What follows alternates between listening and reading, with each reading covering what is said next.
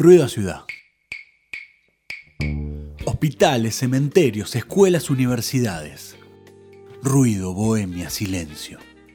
Parques, avenidas, callejones, barrios, villas. Bares, teatros, sótanos, boliches. Bailes, humo, ferias, tostados, café. Colectivos, tranvías, subtes, taxis. Abogados, políticos, bolsiqueros. Hombres, niños, niñas, niñas, mujeres, transexuales, travestis, drags. Poetas, colifas. El tano, el gallego, el turco, el gitano, el judío, el cura, el evangelista. Canciones, luces, oscuridad. Tango, milonga, rock and roll.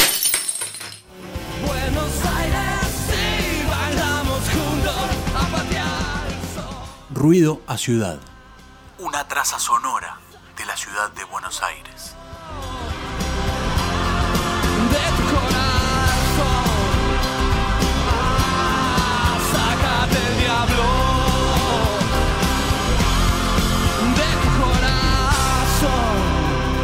Ah. El culto a la vida, si de verdad es profundo y total, es también culto a la muerte. Ambas son inseparables. Una civilización que niega a la muerte acaba por negar a la vida. Octavio Paz. Arrancamos con esa frase un poco porque como este, vamos a hablar justamente de lo que tiene que ver con la celebración del Día de, de los Muertos, es imposible no hablar de lo que tiene que ver con la cultura mexicana en relación a esta, a esta celebración, porque tal es como lo, lo interpretan los mexicanos y un poco en función de lo que vos decías con esa frase de Octavio Paz que tiene que ver con esto, ¿no? Como de alguna forma las dos caras de la moneda, eh, si está la vida es porque está la muerte, si está la muerte es porque está la vida, entonces entenderlo desde ese lugar y con esa naturalidad. La muerte como parte de la vida. Exacto, que digamos, sin, sin una no existe la otra, pero para entender un poco el origen de esta relación hay que retroceder eh, hasta los eh, tiempos de la Mesoamérica, ¿no? Hace miles de años en la región, eh, donde algunos de los pueblos originarios organizaban fiestas para guiar a los muertos en su recorrido al Mictlán. El Mictlán eh, era el inframundo en la mitología mexica, o, meji- o mexica, o como le quieran decir.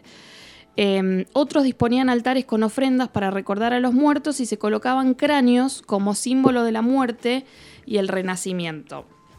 Entonces ahí empieza un poco la historia de, de la vinculación de estos pueblos originarios de lo que hoy es el territorio que llamamos México con, con la muerte. Y según una antigua leyenda, Quetzalcoatl, el dios en forma de serpiente emplumada, bajó al inframundo y depositó su semen sobre unos huesos molidos para dar vida al ser humano, por lo que para aquellos pueblos los restos de huesos simbolizan de algún modo la semilla de la vida. En esto que hablábamos de alguna forma de las dos caras de la misma moneda, ¿no? Porque sin lugar a dudas, si había un mensaje central en esas conmemoraciones tenía que ver con la creencia de que las almas acababan por regresar al mundo de los vivos, en esto de que lograba hacer Quetzalcoatl de fecundar con su semen los huesos de los antepasados para volver a convertirlos en vida. Pero como sabemos, la historia no se acaba en los pueblos originarios. En esta América en la que nos toca vivir tuvimos una influencia de la conquista bien grande. Y en realidad no se sabe dentro de la cultura mexica si había un día específico para celebrar eh, el culto a los muertos. Eso viene de la mano de la, de la influencia española, de alguna forma, donde eh, la, la Iglesia Católica tiene como días festivos los días 1 y 2 de noviembre como eh, los días de los difuntos, de los fieles difuntos y de todos los santos respectivamente. Claro. Claramente ese cruce eh, en el cual vivimos y en el cual vive Buenos Aires. Y toda la Argentina, por supuesto, pero en, en ciertos lugares de la Argentina se celebra tal vez de algún otro modo, no sé si más festivo o lo que sea, este día.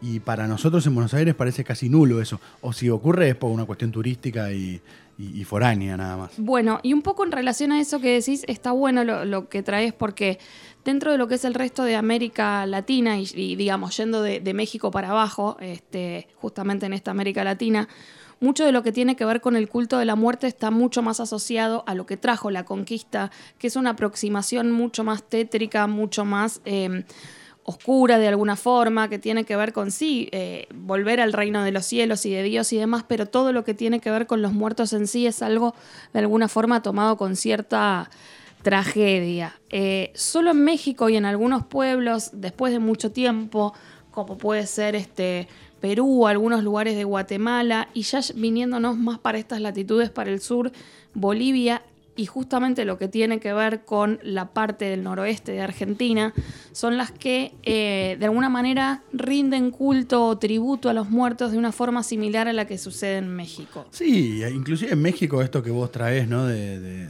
de la cuestión de- del español, de la iglesia y todo. Eh, bueno, la, la famosa imagen de la Virgen de Guadalupe, la Virgen de los Muertitos, es un claro ejemplo de, de ese cruce, ¿no? sincretismo, claro, totalmente. Lo que pasó en México, tal vez a diferencia de otros lugares que fueron conquistados por la corona española, es que en, algunos, en algún punto hubo como una resistencia cultural bastante más fuerte. eh, no, no sabría decirte muy bien si por una cuestión numérica o qué, pero, pero sí hay muchos ritos y muchas cosas que tienen que ver con los pueblos originarios que de alguna forma pudieron sostener la impronta propia de ese momento previo a la conquista, que quizás en otros lugares costó un poco más. Entonces, en esto de, de la muerte, la celebración justamente de los muertos tiene eh, toda esta característica mucho más festiva y justamente de celebración y no toda esta otra cosa, digo, ¿no? Más tétrica y, y demás.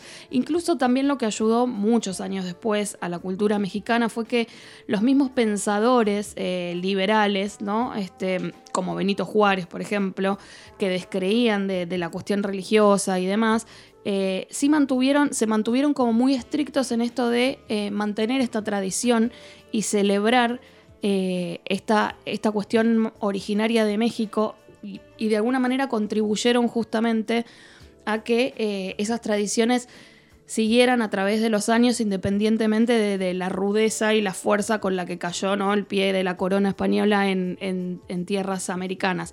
Así que ese es un poco, digamos, el origen y por qué lo tomamos eh, de México, porque obviamente son y representan de alguna forma y todos tenemos un poco en nuestro imaginario esta cuestión más este, celebratoria y más festiva y más amigada, ¿no? Los Con- colores, las Exacto. calacas, que son esas calaveras, las luces, las fiestas. Los altares, el- el- la ofrenda de comidas, de flores, de muchas cosas que tienen que ver con, con- con cuestiones lindas de la vida, ¿no? Y que no, no necesariamente tienen que ver con, con toda esta otra parte que vos bien decías que en Buenos Aires sigue siendo parte de los ritos de la muerte, mucho más oscuro quizás que todo esto que nosotros entendemos desde México, quizás hasta el altiplano boliviano, incluso nuestro noroeste, eh, de una forma completamente diferente. Encontramos acá en Chacarita, en el cementerio más precisamente, en, en las puertas del cementerio de la Chacarita. Y en nuestro país, ¿qué más se van a robar? En el cementerio de la Chacarita, no se dieron cuenta los que habitualmente hacen la ronda antes de que cierre el cementerio a las 17 horas, porque se robaron una estatua enorme. Sucede en el cementerio de la Chacarita, que sabemos que es casi una ciudad por, por el tamaño, por la envergadura. Hay muchos de los nichos de este cementerio que están abiertos. Los, los lo conocen como el cementerio del horror.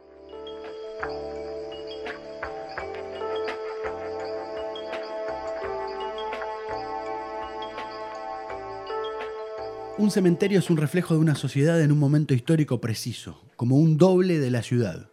Ilustra una visión social y cultural del ser humano, su concepción de la muerte, sus creencias y sus ideales.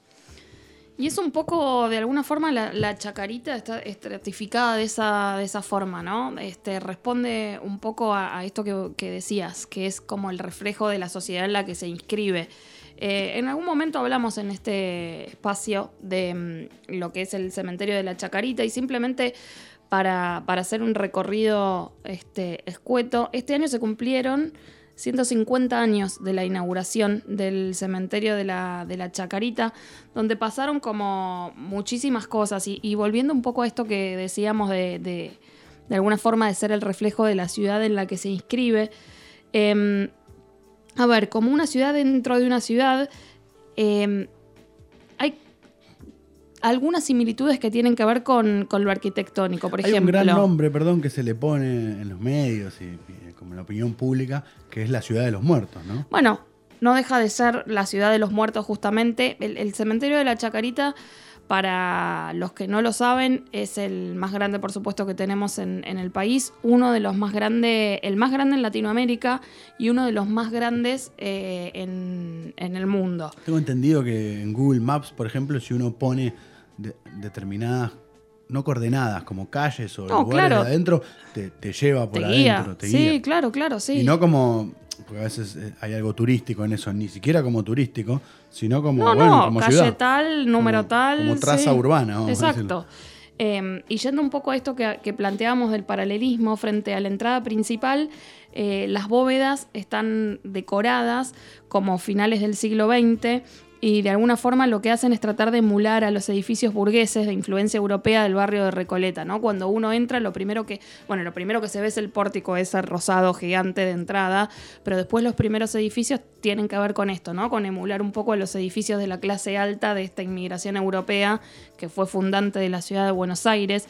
Eh, en el corazón geográfico del cementerio, en el centro, está el sexto panteón, que se parece de alguna manera a los conjuntos de vivienda de la segunda mitad del siglo XX, ¿sí? un poco ya una arquitectura más, eh, más urbana, más clase media de alguna forma, y ya más lejos, en los sectores de tierra, las simples cruces de madera que subrayan las tumbas y recuerdan de alguna forma asentamientos informales, porque hay como una organización que no es tan organizada y demás, entonces de alguna forma esto supone como este bueno la- lo que decíamos no esta dualidad de una ciudad dentro de la otra y de alguna forma también porque pensemos que hacia finales del siglo XIX cuando se inaugura el cementerio de la Chacarita eh, también se inaugura bajo la situación de la fiebre amarilla eh, y entonces lo que esto supuso es que había muertos de todas las clases sociales, pero por supuesto hasta ese momento se concebía que no podían este, compartir el mismo espacio. Entonces em- se estratifica el cementerio en función también de cómo van llegando esos muertos, que para los que tampoco lo, lo saben, digamos, antes estaba en lo que hoy es el actual Parque de los Andes, y a partir de la cantidad de muertos que empiezan a suceder este, por la fiebre amarilla... La se- fiebre amarilla en algún punto fue uno de los sucesos que cambió para siempre la ciudad. Sí, claro. Y acá, por supuesto, se nota más. Bueno, cambió la ciudad y cambió la gestión de los muertos, porque así lo dicen directamente, ¿no? Evidentemente hay registros que hablan de que había alrededor de 500 o más muertos de, eh, por día.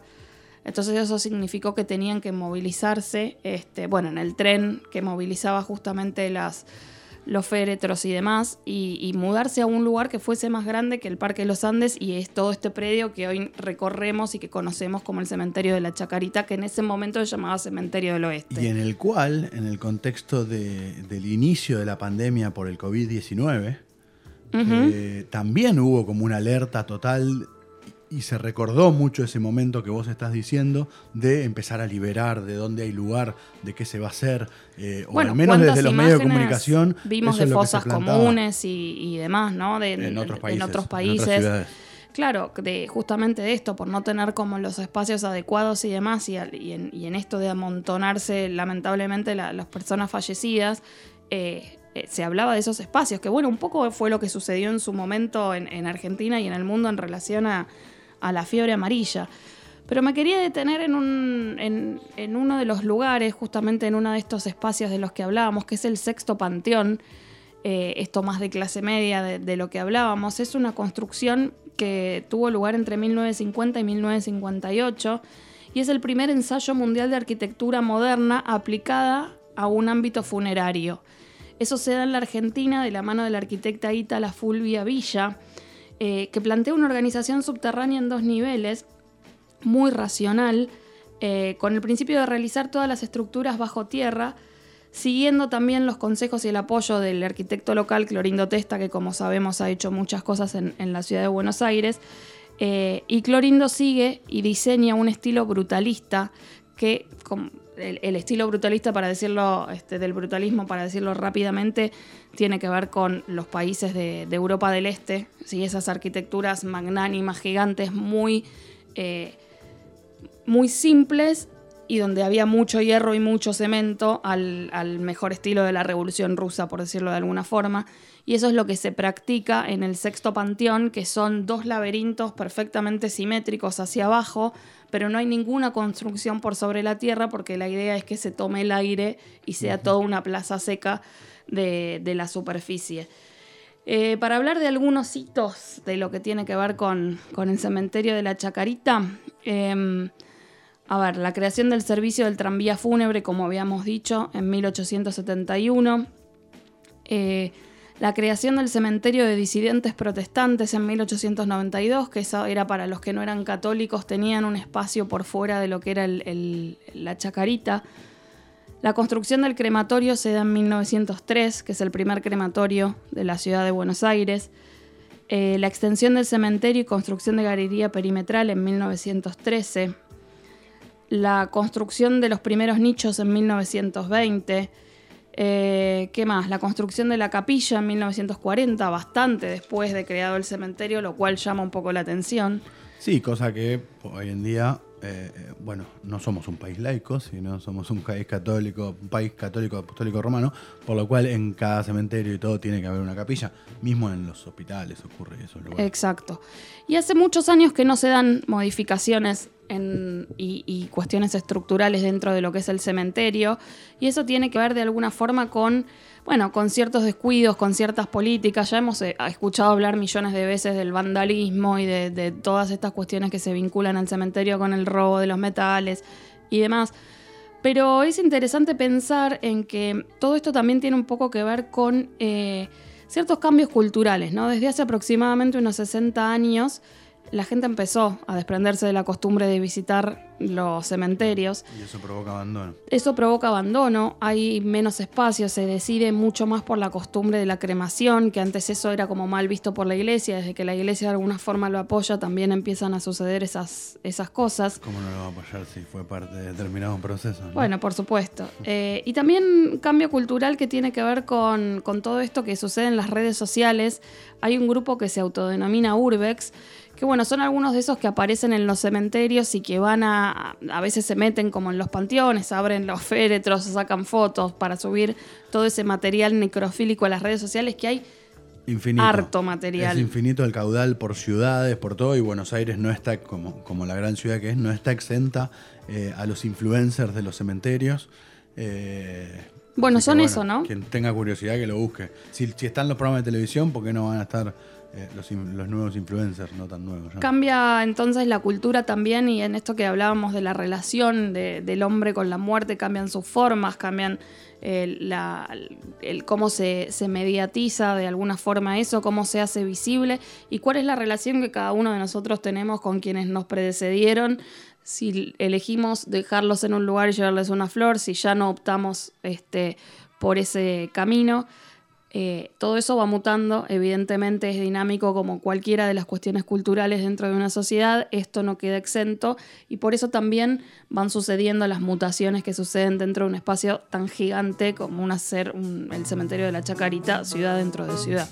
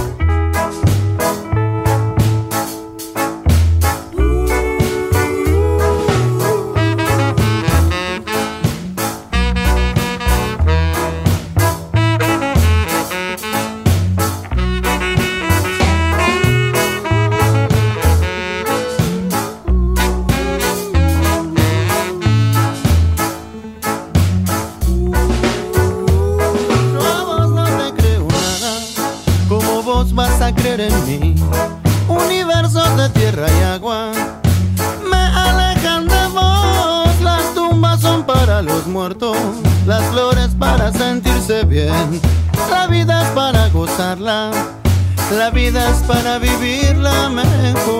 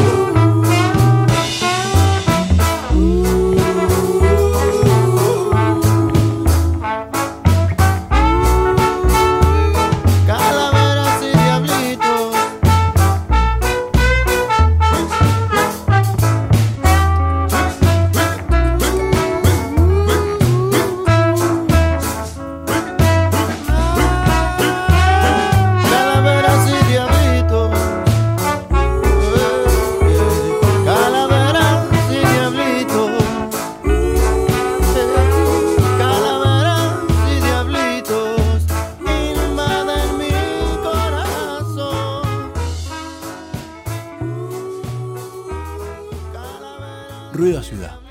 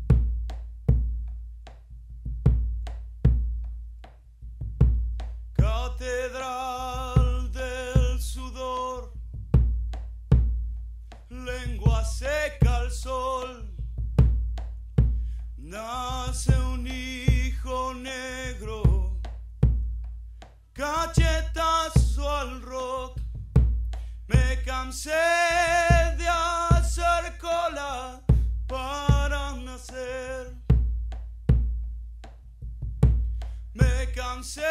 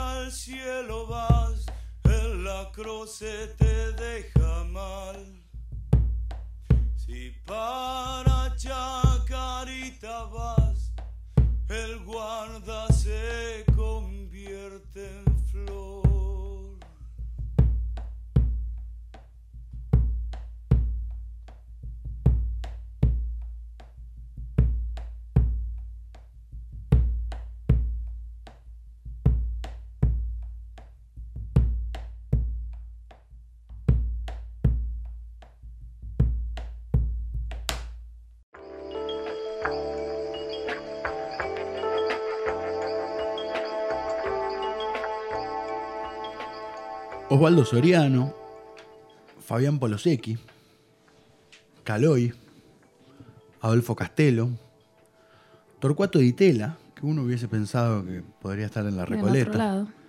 Leonardo Fabio, Alberto Castillo, cantor de tango, son algunas de las cientos de personalidades que descansan, vamos a decirlo de modo, en el cementerio de la Chacarita. Eh, y en algún, vamos a hablar de otros también que están por allí y que de algún modo u otro hay alguna curiosidad o algo para charlar. Vamos a comenzar por Gustavo Cerati, que también, Está lejos de, lejos de, de- de- de- de su cuerpo, eh, estar en, o sus cenizas, eh, estar en, en donde uno podría pensarlo, que es un cementerio privado y todo ese halo de la familia Cerati, lejos de eso está en, en la Chacarita. Pero eso es porque hay como una especie de panteón de artistas, actores, músicos, algo de eso, ¿no? Ah, de Sadaic, Sadaic, ahí está. principalmente. Claro. Sí. Gustavo Cerati muere un 4 de septiembre en el barrio de Núñez y sus restos, bueno, recordemos, estaban en una clínica en el barrio claro. de Núñez. Eh, el velatorio se hace en la legislatura porteña y luego fue llevado a, a la Chacarita. Está en el nicho 2912, en el segundo piso de un panteón llamado La Merced.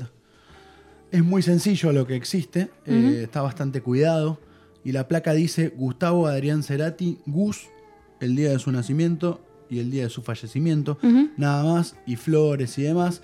Y hay un pedido de la, de la madre y de la familia de, de cierto cuidado, de que no se acumule gente, a quienes son los cuidadores eh, del cementerio, que se supone también que recogen varias de las cosas que le dejan y luego se la entregan a la familia. Bien. Cosa que no debe ser habitual porque es un trabajo para ellos que no, no tendrían por qué hacer, aunque es parte del mantenimiento. Sí, ¿no? pero déjame que te diga algo que quizás es un dato que no todo el mundo sabe, que es que los cuidadores del cementerio de la Chacarita eh, trabajan con determinado número de, de- de espacios y nichos asignados a un sueldo que se corresponde a la cantidad de nichos con los que trabajan. Y mucho de su sueldo es parte de lo que le dan las familias por hacer esos cuidados. Entonces, bueno, me imagino que también tendrá que ver este, un poco por la figura que es Gustavo Cerati, sin lugar a dudas, pero también porque se dan estas dinámicas en muchos casos por la figura de trabajador que tiene el cuidador del cementerio. Siguiendo con el pop, de algún modo, nos vamos a, a Federico Moura, otro. platense, Claro. nacido en La Plata. Federico muere en 1988. Ujú. Eh, estuvo enterrado en el cementerio de la Chacarita, en la Galería 20, fila 4, nicho 20.853. Eran muchas las personas que iban a visitar a Federico. Federico es eh, un exponente de, de- de muchas culturas invisibilizadas, eh, de, de una transgresión muy interesante y un tremendo artista. Para muchos colegas que lo conocieron, una tremenda persona también. Eh, y, y había como una costumbre que era pasar y, y- y dejar los labios pintados, darle un beso, digamos, a, a la cuestión y que queden los labios pintados. Muchas personas que lo hacían. Por lo menos estuvo Federico Moura allí hasta el año 2003. Ajá. Se supone que por esos años retiraron el cuerpo. Y ahí hay algunas dudas, no, no encontramos de- declaraciones ni certezas sobre esto. Algunos dicen que fue su madre quien decidió llevarlos a otro sitio. Algunos dicen que se los llevó a Córdoba. Y otros afirman, o por ahí en la cronología fue después, la verdad es que no hay tanta certeza sobre eso, que sus hermanos, que luego continuaron ¿no? con el legado de Virus, eh, tiraron sus cenizas al río de la Plata. Algunos hacen una relación de esto con eh, eh, otro hermano Moura que, que fue detenido desaparecido Claro. eh, y la historia de los vuelos. eh, otro lugar donde, donde el Río de la Plata eh, encarna la muerte en la ciudad de Buenos Aires. Eh, donde se encarna la muerte en la ciudad de Buenos Aires. Bueno, la historia de Federico hasta ahí. Año 2005, A ver. Tal vez el velorio más recordado por, por, por muchos, hasta, hasta otro que vamos a hablar después. Eh, hablamos de Norberto Papo Napolitano. Sí, sin ¿Por qué duda. el más recordado? Porque fue ese que cientos de motos y, y- y moteros y pibes en motos eh, haciendo rugir las motos así a homenaje. Sí, y sí. también muchas celebridades que pasaron por allí, desde, no sé, Guillermo Vilas hasta, hasta cientos de, De artistas, músicos, de artistas y músicos, desde lo- lo- los Manal y, y, bueno, muchos otros que, que aparecieron por allí, pero tal vez ya, bueno, por el año y por, por el exceso de televisación de Claro, todo. porque también hay una mediatización gigante. Fue febrero, no había No muchas noticias, o Mm. vieron que en una época en los Claro. veranos. Bueno, y ahora febrero ya es un mes casi eh, de ciclo lectivo normal, pero, pero en una época los febreros y los eneros no pasaba No demasiado. decían mucho. Eh, y bueno, y tenía que ver con Papo. Bueno, claro, y una con lo ruidoso y lo, y lo para muchos extravagante que es que haya eh, cientos de pibes y pibas en motos eh, haciendo ruido en, en- En la homenaje, ciudad, en la ciudad de los muertos o en la ciudad de la Mm. muerte. Así que bueno, lo de Papo sin duda que es, es muy recordado. Eh, bueno, Gilda. ¿No? Que, que la, la santa acordaba que Gilda, Gilda claro, estaba en la santa. Gilda eh, porque claro, tal vez los santuarios y, y toda esa, Claro. esa cosa se dio en, en el lugar de la muerte. Se ve que, claro, uno lo tiene más asociado a la ruta 12, donde fue 12 o 14. Lo cierto bueno, es que en un nicho alrededor 3600, 3635, eh, se encuentra Gilda desde el año 1996, allí en la Chacarita. Y también es lugar. Lo que pasa es que ahí no se puede acumular mucha gente, ¿no? Claro. Entonces, eh, los homenajes no son tan masivos, pero por supuesto, esta cosa de la, de la santificación que hay alrededor de la figura de Gilda eh, implica que una vez por año eh, se- junten algunos fans o devotos. Cuando o- decís una vez por año es en, en- en la fecha de su fallecimiento. Exacto. Ah, Pero bueno, vieron, o sea, piensen esto, ¿no? Aquellos que ni se imaginan cómo es. Estamos hablando de pasillos, de escaleras, Sí, de, sí, claro. de- de que hay otras. No, y que hay personas muchas, alrededor. claro, exacto. Puede Eh, haber otras familias en otras circunstancias. Entonces no se puede hacer demasiada locura más allá de estos momentos de entierros o de velorios y demás. Pasamos de Gilda eh, y nos metemos definitivamente ya en el universo del tango. Mm, Eh, son muchísimos. Mencionábamos a, a Alberto Castillo, el gran cantor de los barrios, eh, que, que se encuentra por allí. Roberto Goyeneche y Aníbal Troilo, casi eh, en bóvedas seguidas. Ah, mirá. Y acá ya no, no hablamos de, de- de nichos, sino hablamos de bóvedas y, y de otras Eso en el panteón de Sadaic también. Sí, pero más afuera. Esto es más, más, más aire libre en un punto. No- son esos pasillos y esas escaleras que se imaginan con, Sí, con la puertita, el cuadradito ahí espantoso, horrible. Sino que ya hablamos de, de aire libre, Sí, hablamos de estatuas en las bóvedas, Claro. por ejemplo, en, en los dos casos, en el de Goyeneche y en el de Troilo. En el de Goyeneche hay, hay- hay un busto y bueno, hay placas, ¿no? Que es lo que se acostumbra a todo esto. Y en el de Troilo hay hasta, hasta una estatua completa. Eh, De cuerpo entero. De cuerpo entero, con, tocando un fuelle y todo. Muy impresionante. La verdad es que, es que si no fuese tan triste ir a los cementerios y todo eso, son lugares súper interesantes Sí, para claro. conocer. Y a, y a priori uno hablando de todo esto, hay más cosas interesantes para conocer o, o más lugares de última para sentir ciertas energías o algo en el cementerio de la Chacarita que en el de la Recoleta. Bueno, La tiene que ver es estrictamente con una explotación eh, turística, ¿no? En algún punto, digo, uno está en el centro de un barrio que es este más seguro también, digo, Sí. todo ese marketing ahí Sí, que es más, más amigable. contribuye. Es más amigable en algún punto, ¿no? Puede ser. Lamentablemente. Y bueno, y para cerrar, y en el universo del tango, por supuesto es un recorte esto, como siempre hacemos, ¿no? Sí, claro, Eh, vamos a Carlos Gardel.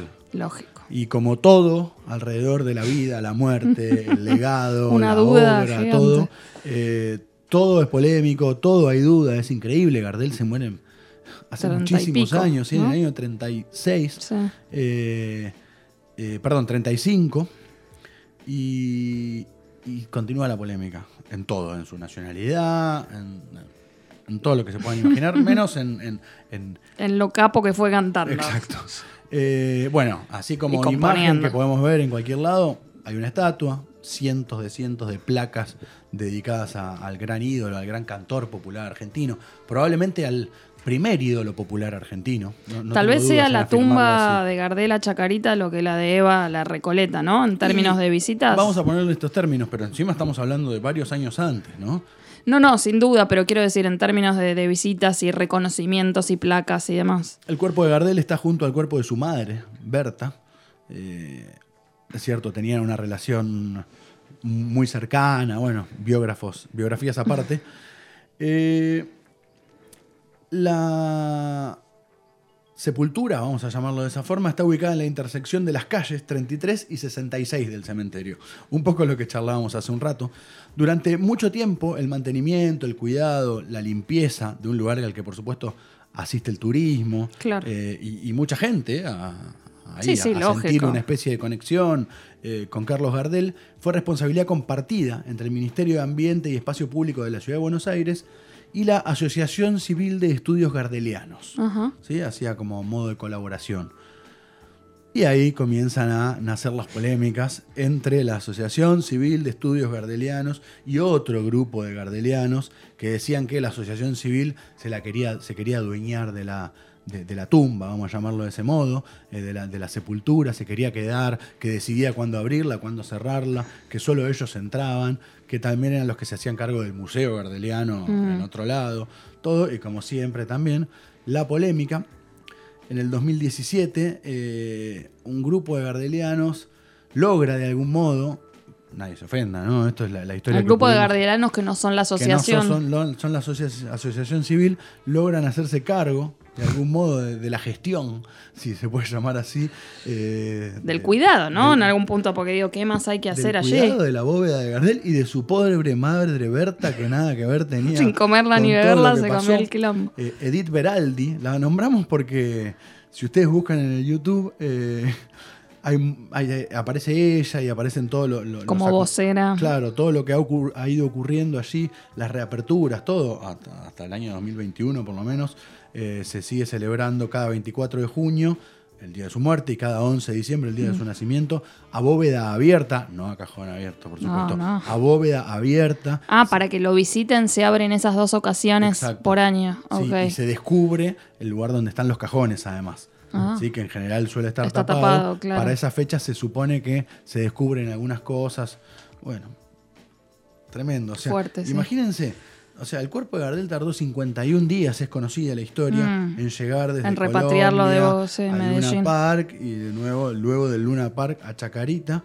Eh, imagínense lo que ocurre y que encima todavía los gardelianos, como se hacen llamar, se juntan cada junio de mil no- de- desde 1935 a las 15.05, que es el horario en que se estrelló el avión de Gardel, hacer un minuto de silencio y a interpretar obras eh, de. Gardel y sus socios alrededor de ese lugar, que hay una estatua, ah, bueno, hay varias estatuas, hay varias cuestiones, pero bueno, me- m- sigo creyendo que es el lugar más interesante eh, para visitar. De Nah, es, es maravilloso que siga sucediendo eso y ver que este, a las generaciones también, porque en esto que vos decías de- de- del material que circula obviamente por la red, por supuesto que hay mucha gente mayor, pero también hay gente bastante más joven, que incluso claramente no fue muy lejos de ser contemporánea de Gardel y sin embargo está ahí este, peleando justamente por ese espacio y, y poniéndole el cuerpo también para hacer esas, esos homenajes y esas conmemoraciones. Es este es muy loco que después de tantos Bueno, el primer rockstar, ¿no? Digo, como revolucionó la, la cultura y la música de este país, sin lugar a dudas. El Día de los Muertos en el cementerio.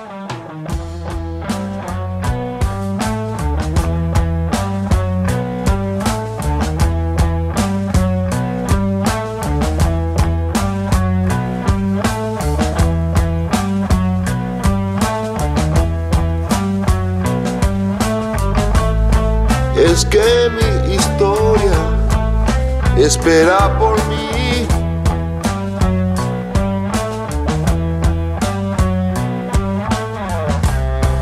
Pero pienso quedarme en el mundo de Lee.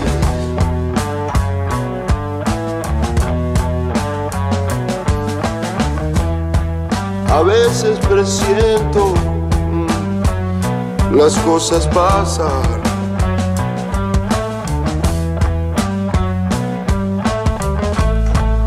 Y sin que mi memoria las pueda esperar. Mm, mm. Tendré que ser historia y dejar de pensar.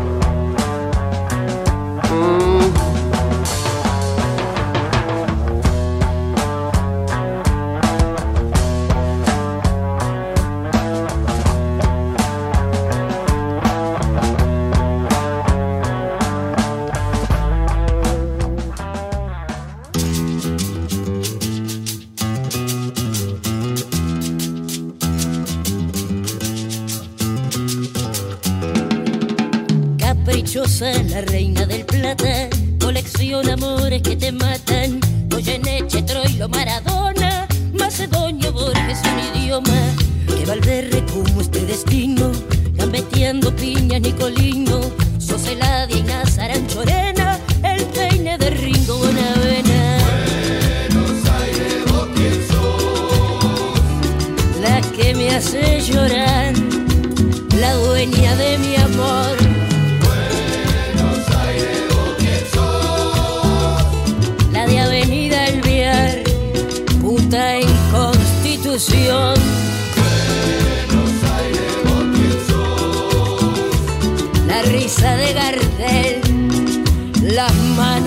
manos de Perón.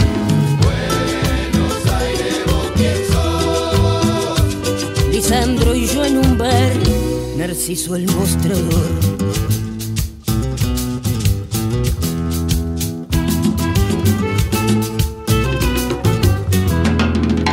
Esta alergia cada primavera, coche que te pisa, bondi que no frena, Soserati, Charlie, Luca Ferrer y Piazzolla, reino del revés de María Elena, ya no habrá más olvido ni pena, clase media, progre y remolona, merca que acelera la neurona. Pompeya y más allá, siempre la inundación. Luis Espineta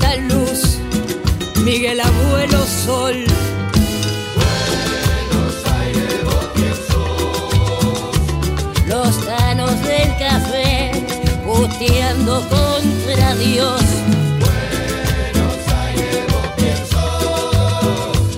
Martín de Villarreal, los pibes cromañón.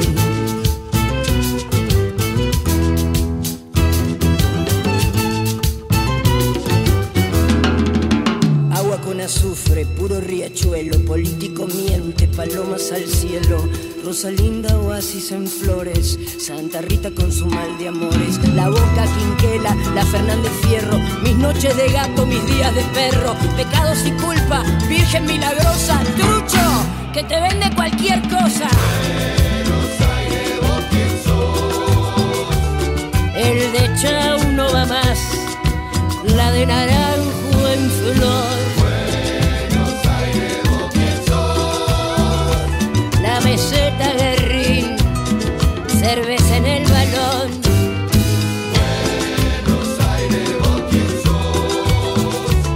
El laucha con su cruz, las noches del puñón. La barra de José por Puente Pueyrredón.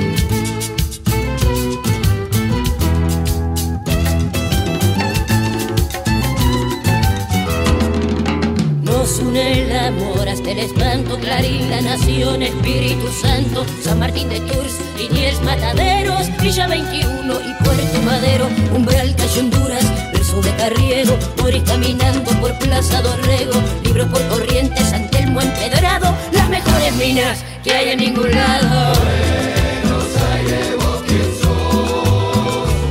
Aragua de fumar, abril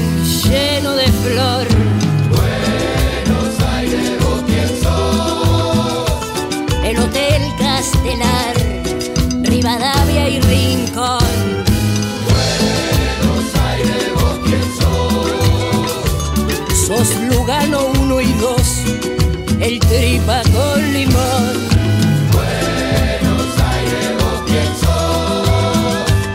Tu maldita humedad, tu bendita canción.